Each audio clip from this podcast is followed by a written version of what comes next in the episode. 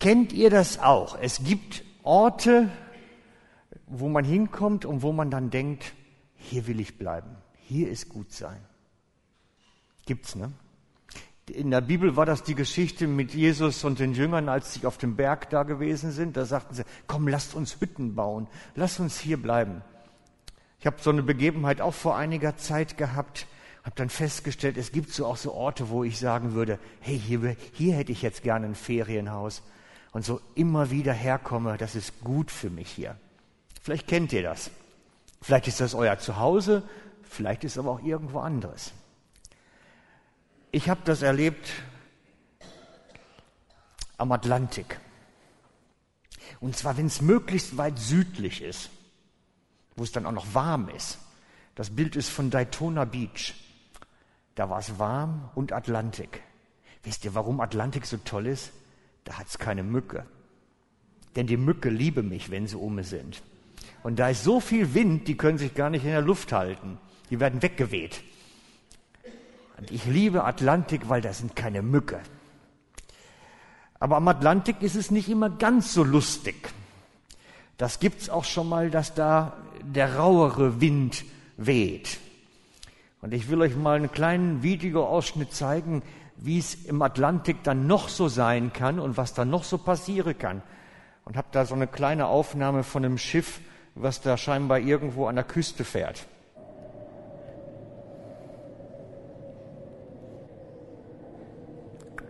So, und jetzt achtet mal links, da kommt jetzt langsam die Klippen. Das kommt immer näher dann an, ans, ans Dings dran, ans, an die Küste. Also da möchte ich jetzt nicht drin stecken. Einmal so ein ganz kurzer Ausschnitt. Also ich bin schon seekrank vom Zugucken, also für mich ist das nichts. Genau. Ähm, einfach nur als ganz kleines Beispiel, wie es so auf dem Atlantik auch hoch und her gehen kann. Dafür war das gedacht jetzt. Nun möchte ich euch nämlich eine junge Frau vorstellen. Ihr habt sie gesehen im Newsletter schon. Ähm, das ist Mylène Paquette. Ich weiß nicht, ob ich das richtig ausgesprochen habe, diesen französischen Namen. Mylène Paquette. Vermutlich. Mylène Paquette ist Sportruderin, Leistungssportlerin, macht das beruflich, Rudern. Und äh, hat vermutlich mehr Muskulatur, als ich jemals gehabt habe. Und sie wollte Geschichte schreiben und hat sich überlegt, ich rudere von Kanada nach Frankreich, also über den Atlantik. Also ich sage euch gleich, nicht nachmachen. Ne? Die ist Leistungssportlerin, das ist nichts für uns. Jedenfalls hat sie sich überlegt, ich will Geschichte schreiben und ich möchte quer über den Atlantik fahren. Und so fasste sie den Plan, als erste Frau der Welt, Männer hatten es schon geschafft, als erste Frau der Welt ähm, von Lorient in Frankreich, in, in Kanada nach Frankreich zu rudern. Und zwar ausschließlich durch Muskelkraft und geschicktem Ausnutzen der Meeresströmung. Ihr könnt die Geschichte im Internet finden, die Bilder habe ich alle daher. Also sie ist authentisch belegt. Natürlich kann man solchen Aktionen nicht mit einem gewöhnlichen Ruderboot haben, machen. Das ist nicht dafür geeignet. Sondern da braucht man schon so ein Hightech-Gerät mit allem Schickimicki, was man dafür braucht und technischen Finesse. Und so sah ihr Boot aus. Wie gesagt, auch wenn da ein paar Stangen stehen, es ist nur Rudern und Meeresströmung. Mehr ist das nicht. Dazu gehörte dann auch, dass sie innen drin eine kleine isolierte Kajüte hatte, und eine Vielzahl nautischer Instrumente zum Navigieren, damit man weiß, wo man noch eigentlich ist auf dem Meer. Aber wie gesagt, keine Zusatzantriebe, kein Segel, kein gar nichts. Nur Rudern, Meeresströmung. Aber halt Satellitentelefon, Solarzelle für Strom und solche Sachen, ähm, was man so brauchen kann. Und so war der viel beachtete Start im Juli 2000 13 in Halifax, Entschuldigung, Halifax in Kanada. Und das war die Route. Geplant ist eine Reiseroute von 2700 nautischen Meilen, was etwa 5000 Kilometer sind.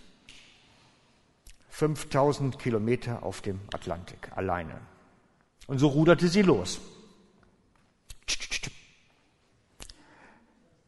Und bis zur Hälfte ging etwa auch alles gut. Bis zur Hälfte etwa ging alles gut. Und dann trafen sie die Reste des Hurrikan Humberto. Der hat da sein Unwesen getrieben auf dem Meer und da ist sie dann an die Reste, nur an die Reste reingeraten. Und so kenterte sie mit ihrem Boot zweimal in zwölf Meter hohen Wellen etwa, richtete sich zwar dann immer wieder richtig auf, das Boot, weil es dafür spezielle Stabilisatoren hatte, aber sie verlor damit trotzdem ihre gesamte Technik, Satellitentelefon, ähm, iPhone, alles, was man so brauchen kann an Technik, hat sie verloren. Zudem keine trockene Kleidung mehr, kein trockenes Bett mehr. Ähm, überlegen gerade, dass ich nichts vergesse. Äh, das Wasser war weg und sie hatte auch kaum mehr ähm, Lebensmittel. Und sie wusste, jetzt wird's eng. Das ist ein Foto von dem Moment oder von der Zeit, von diesen Tagen. Da hat sie eine Wäscheleine auf ihrem Boot gespannt, äh, um irgendwo wieder halbwegs trockene Wäsche zu bekommen, wenigstens. Und äh, sie wusste eigentlich, das schaffe ich jetzt nicht mehr. Das ist das Ende.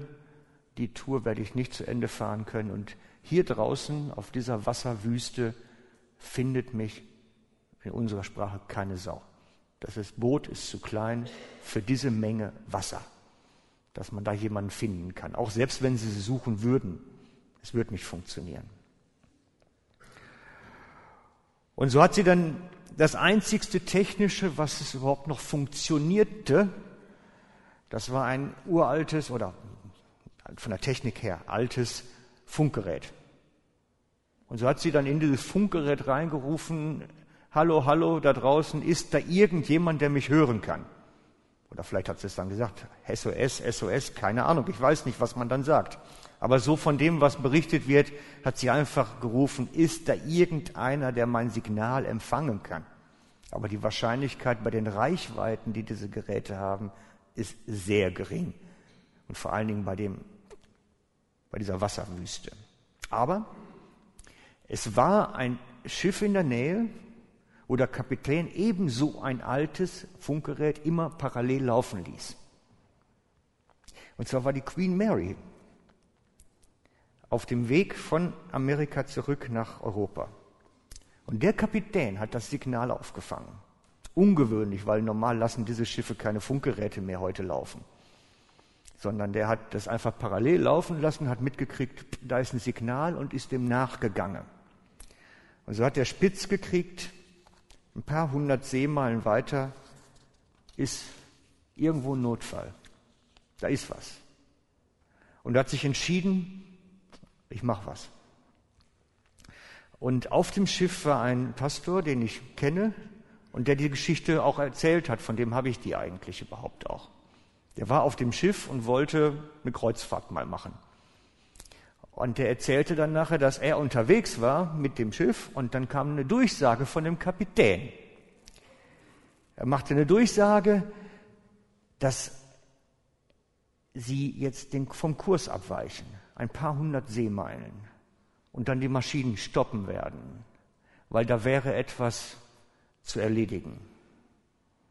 Mehr nicht. Und dann erzählte er nachher, dass ähm, die Leute sich natürlich auf dem Schiff alle möglichen Gedanken gemacht haben. Sind da jetzt Piraten unterwegs, denen wir ausweichen müssen? Ähm, ist irgendein Ersatzteil, was per Helikopter eingeflogen werden muss? Die haben sich alle möglichen Gedanken gemacht, warum das Schiff jetzt von Kurs geht und stoppen will. Weil keiner auch was genaueres wusste. Und er erzählt das von diesen Ängsten der Passagiere und von den Gerüchten, die um war weil keiner irgendwas wusste. Und dann ist das Schiff, irgendwann sah man dann an der Reling sie. Das ist vom Queen Mary dann fotografiert. Und er beschrieb, dass sie das entdeckt haben und dann standen sie alle an der Reling und haben gerufen, ah, wir haben jemand gerettet, ja, Feier. Die haben sich gefreut wie die Könige. Wir haben jemanden gerettet, die ist in Seenot. Und dann hat sie, weil bei der Höhe ist schwierig hoch und runter zu kommen, einfach so. Sie hat dann nachher geschrieben, wie komisch das für sie war, wenn da so ein, ähm, ich sag mal, das, die Queen Mary, das sind 14 Stockwerke, das ist ein Wolkenkratzer und sie in ihrem kleinen Ruderboot da, wie da dieses Monsterschiff auf sie zugekommen ist und äh, um sie da jetzt irgendwie zu retten und aus dem Wasser zu ziehen. Und dann ist das Verrückte eigentlich passiert. Dann äh,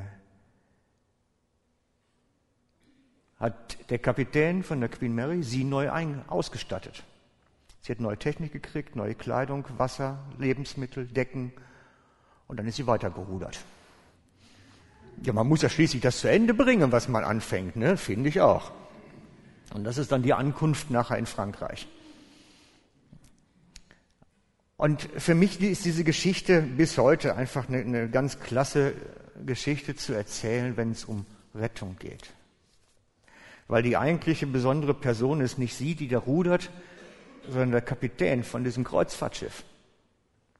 Und da sind mehrere Faktoren bei, die mich wirklich begeistern.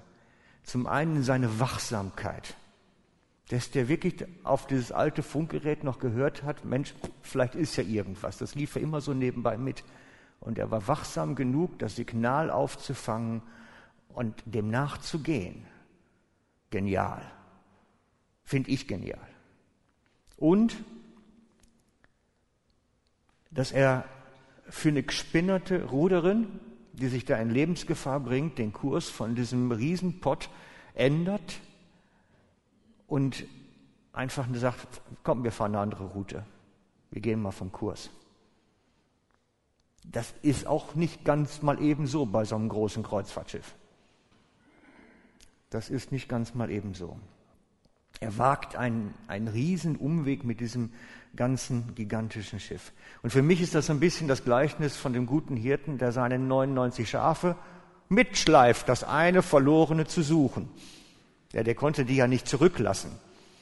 Der hat seine 99 mitgeschliffen. Naja gut, es waren 4000 auf dem Schiff damals. Der hat die einfach mitgenommen, jetzt die eine da irgendwie aus dem Wasser zu retten. Und für mich ist dieser Vergleich eine ganz moderne Version eines Gleichnisses.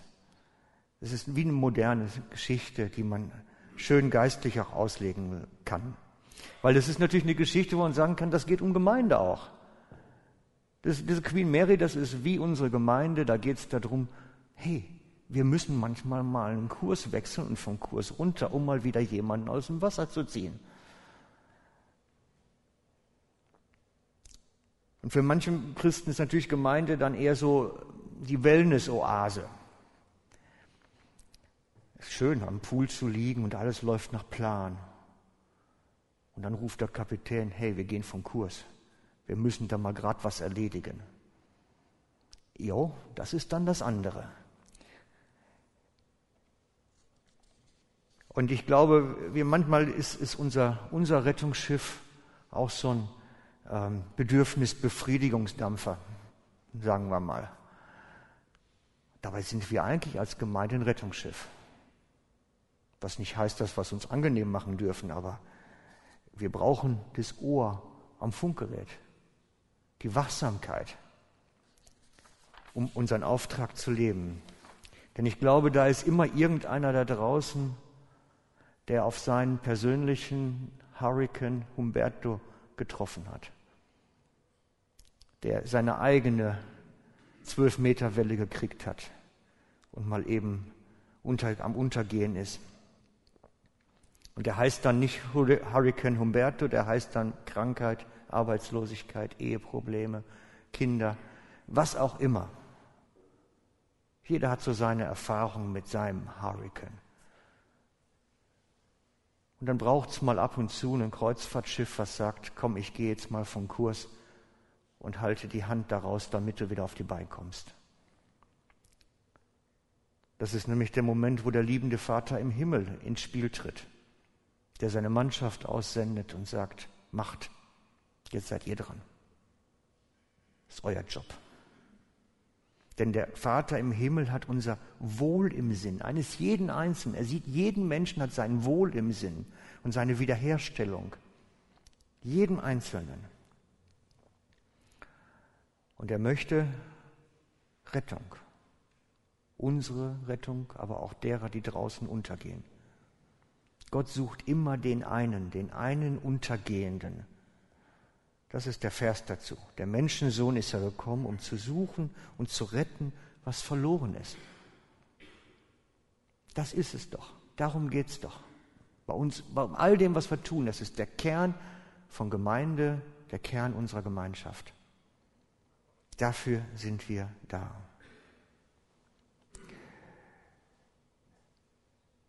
Und wenn du so jemand bist, der gerade so in so einem Hurricane steckt oder gerade mal eben die zwölf Meter Welle schlucken musste, dann rufe ich dir zu. Gott hat dein Wohl im Sinn, nicht dein Untergang. Und er hat einen Plan für dich. Es ist nicht zu spät. Da kommen wir nachher noch drauf. Schauen wir uns die Gedanken, die ich jetzt so dargelegt habe, mal in der biblischen Geschichte an. Eine Frau in einem kleinen Dorf. Ihr ganzes Leben eigentlich verfuscht, könnte man sagen, in unserem Sprachgebrauch. Sie hat immer wieder neue angelaufen, aber es lief einfach nicht. Immer wieder Probleme, Beziehungsprobleme vor allem. Und Scham ist ein ganz großes Thema. Ganz groß. Scham.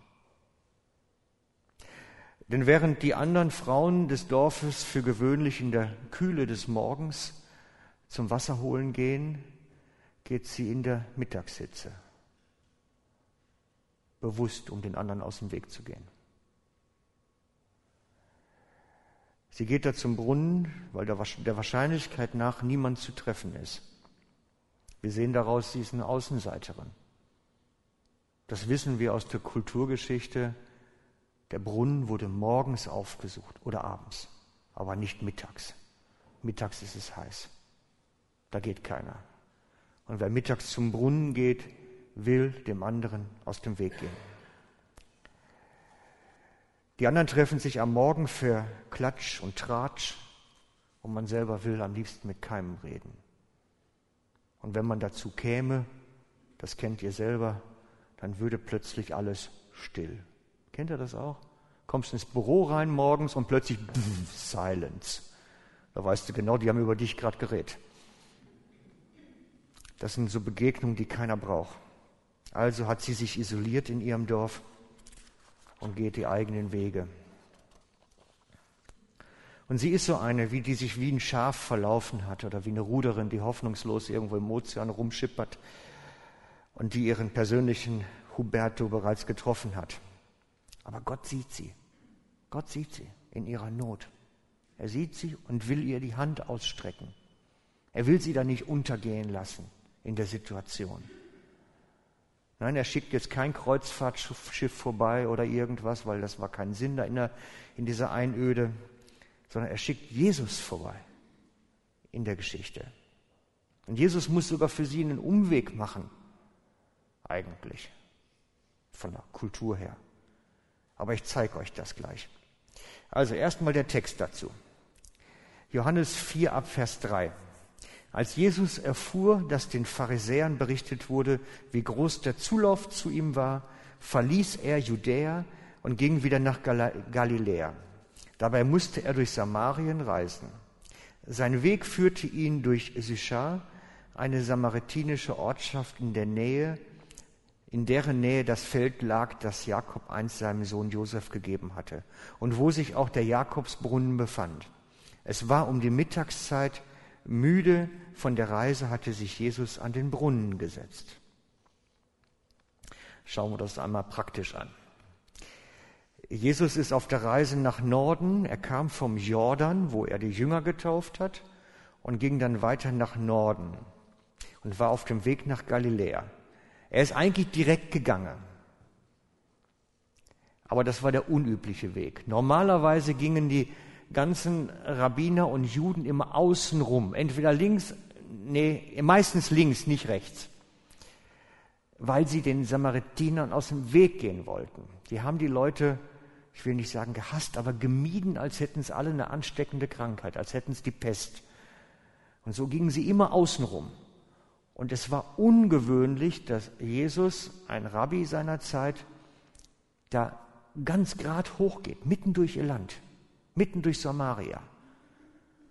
Nun, wir wissen, Jesus hat keine Angst vor Leuten mit ansteckenden Krankheiten und auch nicht von ungewöhnlicher Herkunft oder mit ungewöhnlichem Hintergrund. Er miet niemanden. Also er kann gerade hochgehen, was die anderen nicht gemacht haben.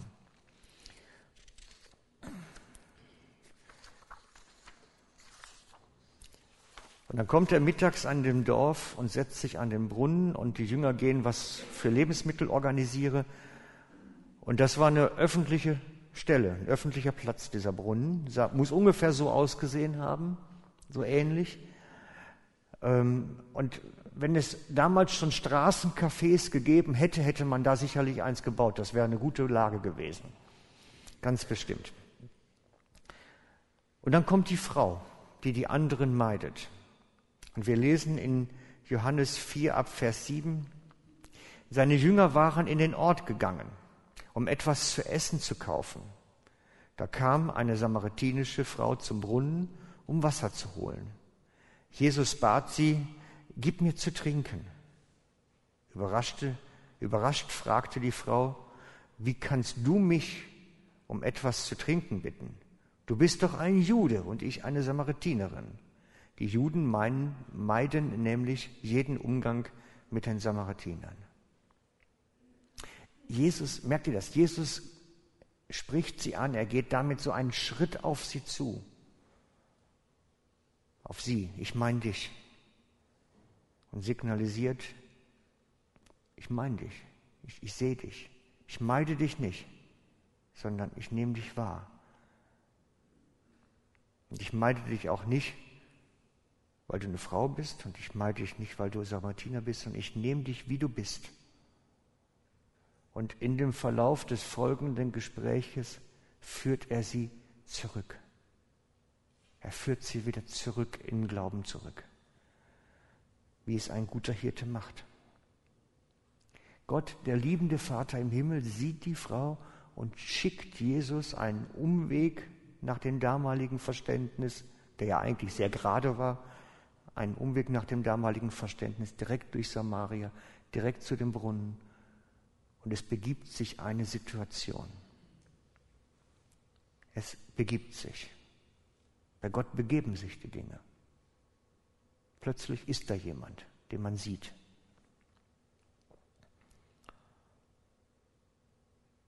Gott, der liebende Vater, sieht die Frau und schickt ihr Jesus über den Weg. Es begibt sich, dass sie sich begegnen. Jesus der liebende Vater sieht die Frau in dem Ruderboot da auf dem Ozean rumschippern und sorgt dafür, dass die Queen Mary in der Nähe ist. Und solche Geschichten geschehen bei Gott. Es begab sich aber. So ist der Vater. Der liebende Vater, der sieht und reagiert. Und Gott möchte uns als Gemeinde gebrauchen zum Reagieren. Uns gebrauchen, die da ihren persönlichen Hurricane Huberto erleben, denen die Hand entgegenzustrecken, zu sagen, hey, wir sehen dich. Und hier ist die Hand Gottes durch uns. Das ist unser Kernauftrag, der, Auf, der Kernauftrag von Gemeinde, unser Kernauftrag. Denn wir sind seine Schöpfung, erschaffen in Christus Jesus zu guten Werken, die Gott zuvor bereitet hat, damit wir in ihnen wandeln.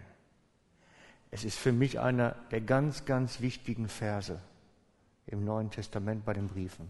Einer der ganz, ganz wichtigen Verse, weil er erklärt uns etwas über unser Unterwegssein.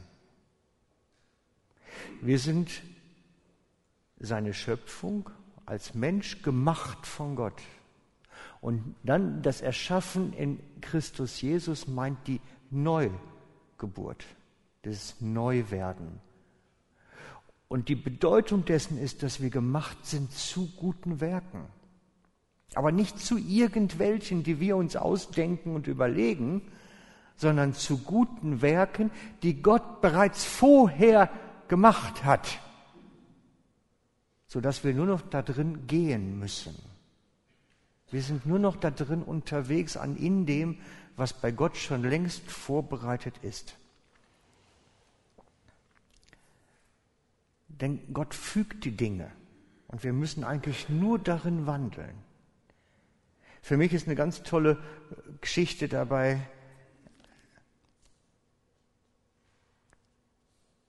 Genau. Lukas 2, ich habe es jetzt nicht auf dem Beamer, aber ihr kennt jetzt alles. Es begab sich aber in jenen Tagen, dass ein Gebot von Kaiser Augustus ausging und so weiter und so weiter und so weiter. Es begab sich. Für unsere Wahrnehmung begeben sich manchmal nur die Dinge. Gott fügt Dinge und wir sollen da drin unterwegs sein, sollen es erkennen, den richtigen Blick haben, die Situation erkennen und dann Schritt für Schritt gehen. Es begibt sich aber. Ich möchte euch eine Geschichte aus dem Supermarkt erzählen. Supermarktkasse. Wir haben die jungen Mütter alle hier. Also ich glaube, es, meine Frau hat am meisten immer gestöhnt, wenn sie mit Kindern einkaufen gehen musste. Egal, ob die Süßwaren an der Kasse stehen oder nicht. Es ist ein Horror, wenn man mit zwei oder drei Kindern im Supermarkt unterwegs ist. Und ich habe jetzt eine Szene gefunden, eine Geschichte, die beschrieben ist von einem Kollegen von mir aus dem Supermarkt. Und die will ich euch kurz erzählen, weil ich glaube, sie ist wichtig. Eine ältere Frau, Christ, so wie du und ich, stand an der Supermarktkasse an. Vor ihr stand eine andere Frau, eine bemitleidenswerte Frau mit drei kleinen Kindern die sie versuchte in Schach zu halten. Dabei verlor sie gerade die Beherrschung. Es war wie der Albtraum einer jeden jungen Mutter, wenn nicht schlimmer. Eines ihrer Kinder stand mit laufender Nase im mittlerweile leeren Einkaufswagen. Ein anderes heulte mit ungefähr 100 Dezibel und klammerte sich an das Bein der Mama wie an einem Baum inmitten eines Wirbelsturms. Ein drittes war irgendwie davongelaufen und irgendwo zwischen den Gängen. Zwischenzeitlich war die einzige Kreditkarte der verzweifelten jungen Mutter vom Kartenleser nicht akzeptiert worden. Sie hatte die Hälfte des Inhalts der Handtasche auf das Laufband geschüttet und wühlte nun verzweifelt durch das Durcheinander von Schlüssel, zerknitterten Kassenzetteln, Make-up und Babyspielzeug. Auf der Suche, etwas Bargeld für die Lebensmittel zusammenzubekommen. Wie jede gute Mutter versuchte sie aus den Augenwinkeln gleichzeitig hektisch in der Umgebung nach dem verschollenen Sohn ab. Die bedauernswerte Frau schien anfangs 30 zu sein, aber das Leben war offensichtlich nicht sanft mit ihr umgegangen. Die Falten in ihrem Gesicht, das strähnige, kraftlose Haar und die billigen Kleider, die sie trug, alles an ihr schrie arm, arm, in finanzieller wie in geistlicher Hinsicht. Wenn solchen das Himmelreich gehört, wie Jesus ja in der Bergpredigt sagt, dann ist sie im Himmelreich wahrscheinlich eine Königin. Aber im Moment war ihr offensichtlich jede Hoffnung über den täglichen Überlebenskampf abhanden gekommen. Ihr Gesicht wirkte einfach nur verzweifelt. Plötzlich wurde sie langsamer, hielt inne, beide Hände mitten in dem Haufen des Handtascheninhalts auf dem Laufband.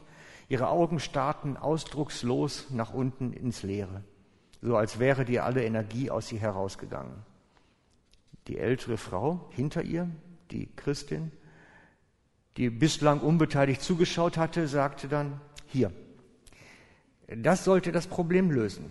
Sie reichte der Kassiererin ihre Kreditkarte. Die schaute erstaunt auf die Kreditkarte, dann zu der verdutzten jungen Mutter, und keiner von beiden schien zu wissen, was als nächstes zu tun war und wie sie sich verhalten sollten. Das ist wirklich nicht nötig, sagte die junge Mutter schob sich die Haare aus dem Gesicht und sah nur noch verlegen aus. Neues Leben kam in sie und sie begann wieder durch den Haufen aus der Handtasche zu kramen. Nein, ich meine das ernst, sagte die ältere Frau hinter ihr leise. Bitte lassen Sie mich das doch für Sie tun und für Ihre Kinder. Sie signalisierte der Kassiererin mit dem Bezahlvorgang fortzufahren. Ich habe ein Auge auf ihre Einkäufe und sie schauen nach ihrem jungen Sohn, der verschwunden gegangen ist. Die junge Mutter tat sich sicherlich schwer damit zu verstehen, was gerade passiert war, aber bei der Bemerkung kehrte ihr Mutterinstinkt zurück. Nach einer schnellen und verlegenen Danke warf sie ihre Sachen hastig zurück in die Handtasche und eilte mit einem Kind unter dem Arm und dem anderen fest an der Hand von dannen, um ihr verlorenes Schäfchen zu finden. Als die ältere Frau eine Weile später sah, dass die Mutter wiederkam und die Kinderschaf wieder vollständig war, drehte sie sich um, um zu gehen. Einen Moment bitte, rief die junge Mutter. Während die drei miteinander zankenden Kinder zu ihrem Wagen mit Einkaufstüten schleifte, sagte sie zu der älteren Frau, vielen Dank für das gerade eben, aber kennen wir uns?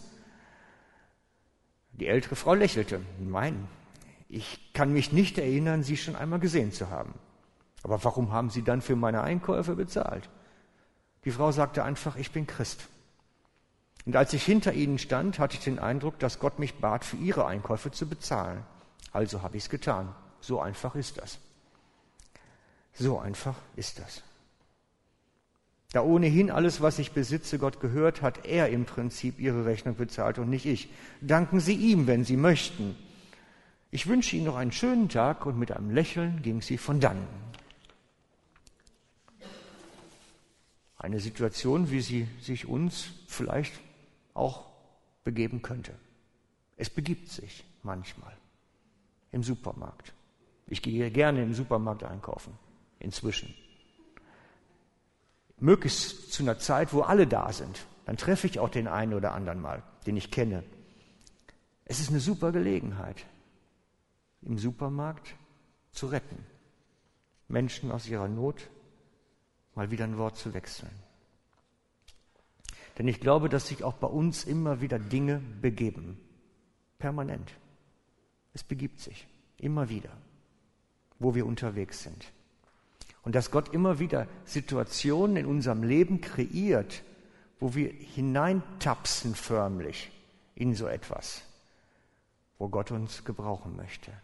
Weil es sein Herzschlag ist, das Verlorene zu retten. Wofür ist Jesus hierher gekommen auf die Erde? Um zu retten. Und wenn dieser Jesus in dir lebt, dann lebt der Retter in dir. Wir können das nicht irgendwie trennen und sagen, das ist, Rettung ist nicht ein Dienstzweig. Da machen wir keinen Dienstzweig unserer Gemeinde draus, sondern das ist wie so ein Nebel, der alles durchzieht, was in der DNA verankert ist. Es ist Gottes Leidenschaft zu retten und er will es uns dafür benutzen. Es ist seine Leidenschaft, Jesus zu der Frau am Brunnen zu schicken, den Kapitän zu der Ruderin oder die Frau an der Kasse.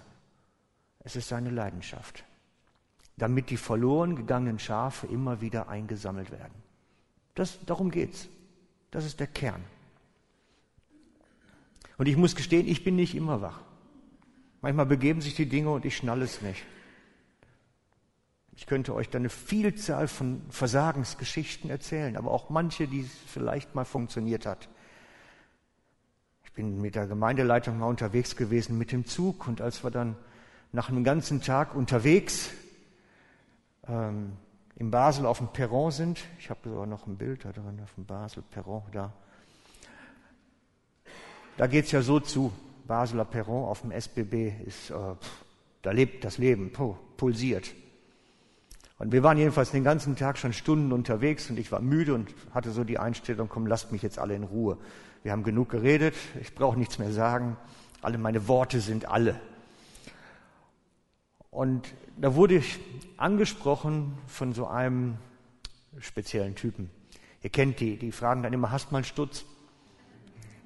Der kam dann zu mir. Genau natürlich im richtigen Moment. Und ich sage, nein, komm, lass mich in Ruhe.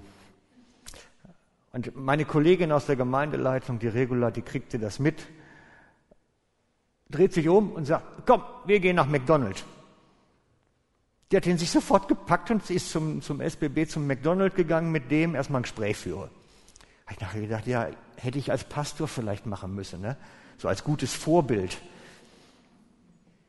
Ja, es gelingt halt nicht immer. Aber sie hat dann ein gutes Gespräch mit ihm gehabt. Ich möchte euch heute darauf ansprechen, dass wenn du in so einem Humberto steckst, wenn du so einen, so einen Wirbelsturm dir um die Nase wehen hast oder die Wellen kommen, dass du deine Hände ausstreckst. Jesus sieht dich und er will dich daraus ziehen. Er streckt seine Hand aus und ich lade dich ein, schlag ein. Setz dein Vertrauen und deine Hoffnung auf ihn. Er will dein Heil, nicht dein Unheil. Immer. Und am Ende des Gottesdienstes werden wir hier auch wieder vorne sein und mit dir beten und für dich da sein, um genau das miteinander durchzumachen. Und wenn du schon eine Zeit mit Jesus unterwegs bist, dann rufe ich dir zu, hey, sei wachsam, hab das Funkgerät an, wie der Kapitän auf der Queen Mary. Sieh die Leute an der Kasse.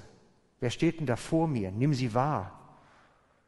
Gott will uns gebrauchen, jeden von uns, uns alle.